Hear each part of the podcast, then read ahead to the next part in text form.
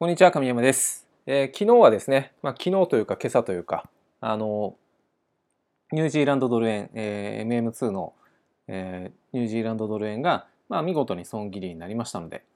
えー逆張りで言ってれば、まあ、あの実力通りに負けたと、あ逆張りで言うと、えー実力通りに勝ったということですね。えーこれで、えーあの状況下での勝敗というのが10勝1敗になったということですね。まあ、完全にあの2連勝というのは、まあ、実力からいくと要は順張りで2連勝というのは実力でいくと,、えーとまあ、勝ちすぎであるというのが、まあ、また証明されたかなという感じです。はい、で、えーまあうまいことですね、えー、とエントリーポイントをこう遅らせてエントリーできた方は、うん、そうですね40ピップスぐらいはおそらく取れたんじゃないのかなと思います。えーまああの指し値で言ってたとしても、えー規定通りの30ピップスは取れますのでまああんな売買ルールであそこが狙えて、まあ、取れましたのでねしかも今回はあの売っていれば含み損になる時間帯というのがほとんどなくて、えー非常に安定したあの順張りでの負けっぷりっていう感じでしたかね。えーいうのでまあストレスなくあとは保有期間もそれほど短いですよね。昨日エントリーして今朝方ですかね。えーですので営業日でいうとあの1日またがなかったんじゃないかなと思いますけど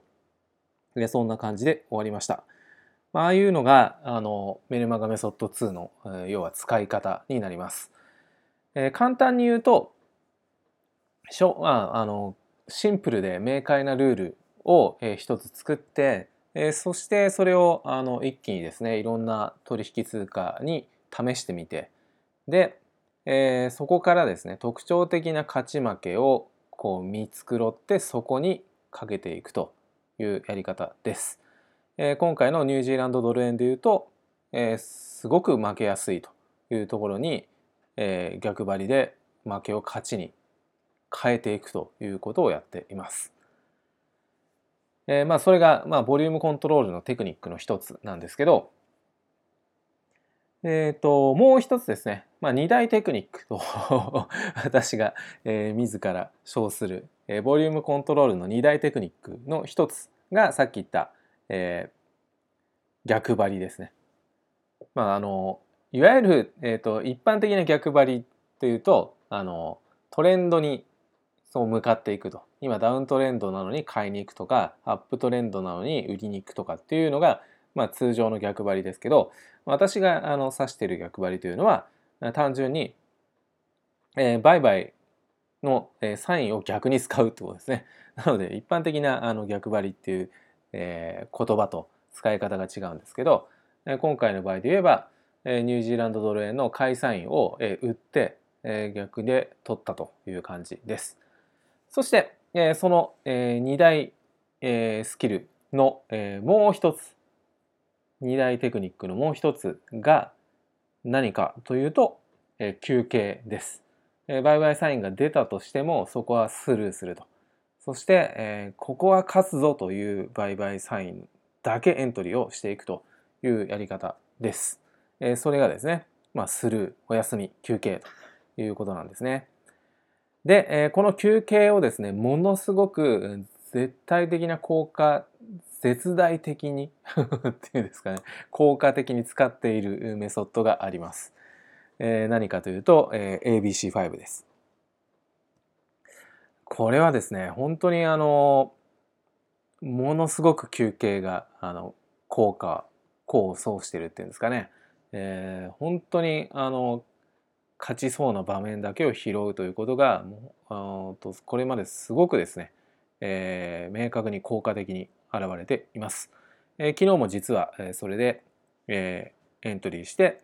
え勝利しましたと。で、えー特徴的なのはですねこの ABC5 うんその効果的な休憩の仕方というのもさることながら、まあ、休憩することによってその負けをほとんどスルーするということができているおかげで、えーものすごくいいのがこの最大ドローダウンのこの少なさっていうんですかね、えーこれがもう際立っています。ものすごいですね。えーっとまあ最大ドローダウン、えっ、と、まあ、これ表で、え見ていただくと、あのブログの方には数字載っけていますので、えー、そちらで比較をしていただきたいんですけど、まあ、A パターンという ABC5 の基本のうんとエントリー、要は、えーと、お休みをしないで BC5 をやった場合のルールというのがあります。それの最大ドローダウンというのが44万4000円です。これは、えー、毎回12万通貨かけた場合ですね。まあ、このなぜ12万通貨なのかというのはまた詳しく機会があればお話ししようと思いますけど、専用の必要資金管理シート必要資金計算シートというものから算出しておりますそして、え隣の B パターンですね、えこれは、まあ、取引回数見ていただければわかるんですが A パターンが、えー、と804勝400回400杯ということでもう1204回取引回数があるんですけれども、えー、隣の B パターンになりますとまあ、同じ、えー、売買サインを使うんですが休憩を挟み、えー、256勝100敗ですね。なので、えー、トータルは356回の取引に、えー、こう減っています。休みが、えー、300約900回弱800回強の、えー、お休みをスルーしてるわけですね、えー、それだけの売買サインをこう、えー、使わないでいるということです。その B パターンでいくと、ボリュームは25万通貨に増やせます。増やしているんですが、最大ドローダウンは44万4000円から、えー、と36万2500円に下げているということですねえ。このあたりがあの非常にですね BC5 のこのお休みが効果的にえ現れているのがわかるんじゃないのかなと思います。でさらに言うのが、えー、この C パターンとえー、もう一つの BC123 というのがあるんですけど、えー、C パターンというのがですねこれ実は実はというかこれご覧いただいて分かる通りうんとまず取引回数がもう激減しています。えー、79勝15敗で、えー、94回なんですね。もともとのこの A パターン要は休憩なしの ABC5 の売買エントリーサインというのが1204回出てるんですけど1204回のうちえー、1204回のうちの、1100回ぐらいは、えー、スルーしてるんですよ。1200分の、1100はスルーしてで残る94回だけエントリーしたと。まあ、もちろん完璧ではありませんので、えー、15回負けてはいるんですけど、えー、79回勝っていますので勝率も、えー、84%に上がっています。これ勝率さっき、えー、お伝えしていませんでしたが A パターン休憩なしでいくと66.8%まあ大体3分の2ですよねちょうど3分の2買って3分の1負けるとで B パターンはその休憩を挟んだ結果、えー、71.9%勝率上がっています、えー、すなわち、えー、負けの方を多くやす、えーと、スルーできているっていうことですよね。でさらに C パターンは84%です、えー、さらに厳選しているということがよくわかるかと思います。まあ、それによってこの最大ドローダウンを見ていただきたいんですが、えー、なんと19万2500円しか最大ドローダウン、うん、こう期していないということです。A パターンは44万4000通貨 B パターンあごめんなさい44万4000円、えー、B パターンは36万2500円そして、えー、C パターンは、えー、19万2500円です。すごいですよねって話ですよね。しかもしかもえボリュームは A パターンが12万通貨だったのに対して、え C パターンは55万通貨です。約5倍の、えボリュームをかけているということですね。約5倍のボリュームをかけているにもかかわらず最大ドローダウンじゃあ5倍増えているかというとそんなことはないですよね。逆にへむしろ、えー、減らしていると半減以下ですよね。で利益はこの通りということなんで、えー、その最大ドローダウンを1とした、え損益の比率、えリスクリターン比率というのが、え C パターンはもう22.1 1倍と。すごいですね。ものすごい驚異的な数字を、えー、こうね発揮していると。いうことです。そして、えー、隣の BC123 と。これはえーと、ボリュームコントロールをしていますので、えーとボリュームは21万通過スタートなんですけどそこから、えー、と可変させるというやり方です。で、えー、こちらもですね、取引回数はまあ C パターンほどではないものの、えー、370回、えー、271勝99敗ですので、370回の取引で、えー、勝率は73.2%ということですね。もともとの A パターンが、えー、1200回取引して、えー、勝率66.8%でしたので、えー、それよりも厳選して、なおかつ、勝率を上げているということは、負け数を減らしているということですね。で、えこれもですね、えっ、ー、と、驚異的なのは、まあ、最大ドローダウンが21万円で済んでいるということですね。でそれに対して損益が500万円をもうすでに超えています。リスクリターンの比率でいうと、なんと24倍、24.3%ということですね。すごいですね。あ、パーセントじゃないですね。24.3ですね。すごいですよね。これね。なので、えー、この利益率のグラフでご覧いただいて分かる通り、これも2016年12月からの推移になりますが、まあ、基準の A パターンであっても、まあ、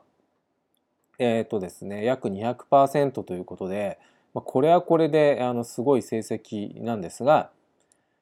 えー、B パターン、C パターン、BC123 とこの、3つを見ていただくと、よりすごいのがわかると思います。え B パターンは約200、え、300%近い、数字。そして、え、C パターンになるともういよいよ400%をどんどん上回ってきましたねと。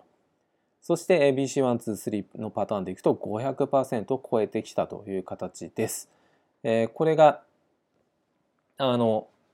2016年12月からのこの数字になっていますので、えーと、単なるこれ過去検証ではなくて実際にこうフォワードで追ってきた結果になっていますので、まあ、非常にですね、あの信頼度は、まあ、抜群と言えるかなと思います。まあ、私も個人的に、えーと、いろいろ、えー、メソッドを紹介しながら自分自身でもこれ運用しておりますがまああのナンバーワンの信頼度を、えー、置いているのが、えー、この ABC5 です。まあ、数字を見るのと、まあ、明らかですしこの損益曲線を見てもこのずば抜けた安定性がよくわかりますよね。えっ、と本当に あの右に下がらないっていうんですか特に、えーと、C パターンそして BC123 っていうこの2つはほとんど下に下がらないですよね。えー、非常に綺麗に右肩に上がっているということなんでどれだけこう安定しているかっていうのがよくわかるかと思います。